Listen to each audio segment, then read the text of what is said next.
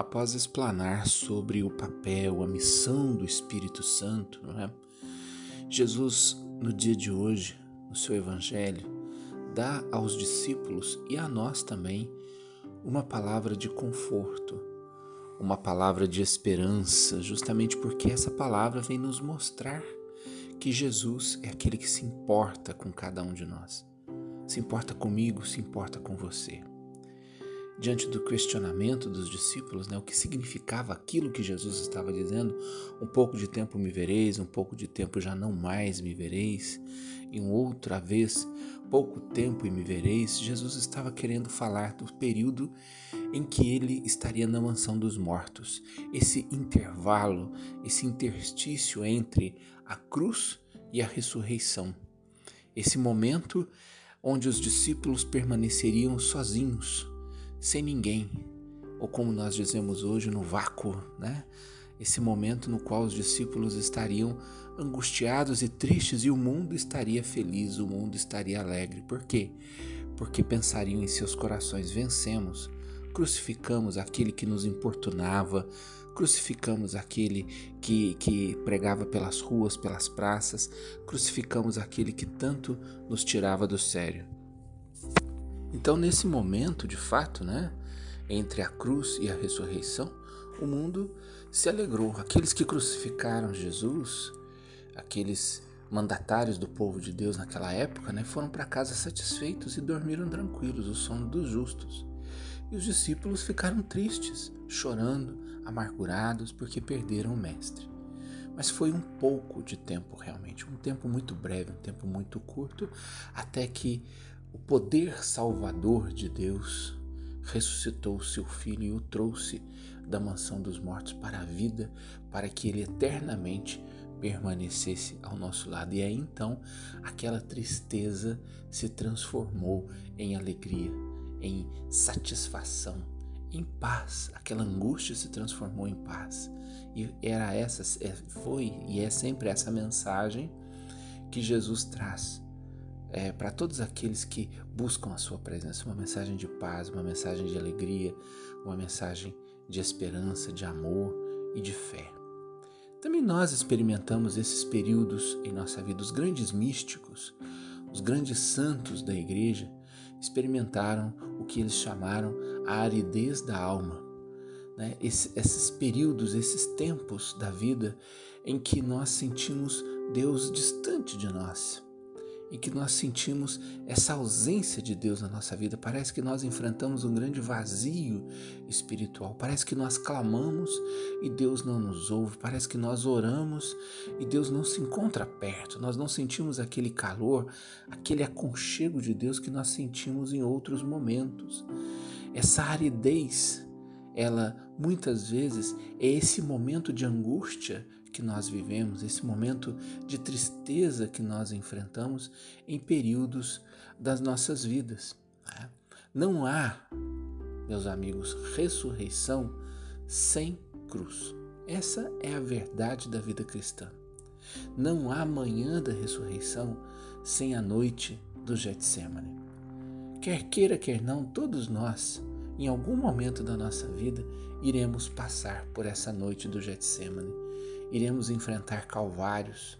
Quer queira, quer não, nós teremos que abraçar as cruzes que o Senhor irá trazer até a nossa vida. E nesses momentos, grande será muitas vezes a nossa angústia, a nossa tristeza. Grande será as nossas, grandes serão as nossas preocupações. Né? Então, esses momentos, os, nesses momentos, os santos né, nos ensinam, né, os grandes místicos nos ensinam que devemos perseverar. Essa é a palavra-chave, perseverar. É, e aí nós temos um poema lindo, né, que fala justamente disso, né? As pegadas na areia. Quem já viu, quem não viu, poderia ler, né? E lá diz, né, que eu olhava para o chão e via apenas duas pegadas, né, dois pés, né, na areia, e eu achava que eu estava caminhando sozinho. Até que eu me dei conta de que eu não estava sozinho. Eu estava sendo levado por Deus, eu estava sendo levado por Jesus. Jesus estava me carregando no colo. Por isso eu não via as minhas pegadas, mas eu via as pegadas de Deus. Né? Então é justamente isso que acontece nesses momentos de aridez. Nós pensamos que estamos sozinhos, abandonados, mas na verdade Deus está cuidando de nós. Deus está bem perto, apesar de nós não o sentirmos. Deus está do nosso lado. Deus está aqui para nos consolar. Deus está aqui para enfrentar conosco as nossas batalhas, as nossas lutas cotidianas. Ele não nos abandona em momento algum. Mas essa aridez espiritual muitas vezes é necessária para que nós possamos aprender a lidar com resiliência com os, os, momentos difíceis e as dificuldades que nós teremos que enfrentar. Pois se Jesus, o Filho de Deus, enfrentou problemas e dificuldades, enfrentou desafios na sua vida e teve que passar pela cruz, quanto mais nós que somos seus discípulos e meros mortais, tanto mais nós também somos chamados muitas vezes a enfrentar esses momentos de dificuldade na nossa vida, que nós não sabemos quanto tempo vai durar, mas são momentos dessa aridez espiritual, dessas dificuldades e dessas angústias, mas nós precisamos manter firmes a nossa fé de que a nossa tristeza se transformará em alegria. Diga isso para você mesmo nessa manhã. Se você está passando por isso, a minha tristeza um dia se transformará em alegria, porque eu creio na força e no poder do Senhor Jesus na minha vida. Eu creio que Ele pode fazer maravilhas na minha vida. Eu creio que não há cruz que não contemple a manhã da ressurreição. Não há noite, não existe noite sem fim. A noite sempre encontrará a aurora, a aurora que precede o dia e que nos traz o calor do sol. É isso que Jesus quer que nós mantenhamos vivo no nosso coração. Essa verdade, essa essa essa grande verdade de fé que deve nos impulsionar diante dos desafios, diante das dificuldades que nós vivemos. Então guardemos esse versículo aqui, o último versículo do evangelho, né?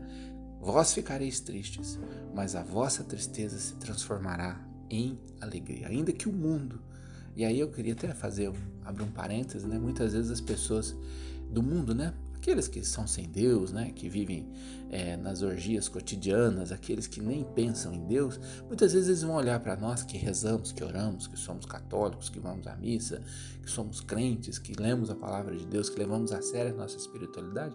Muitas vezes vão dizer assim para nós, e aqui quando Jesus diz, né, em um pouco de tempo o mundo se alegrará. Eles vão dizer assim para nós, aí tá vendo? O que, que adianta? O que, que adianta a tua fé? O que, que adianta rezar?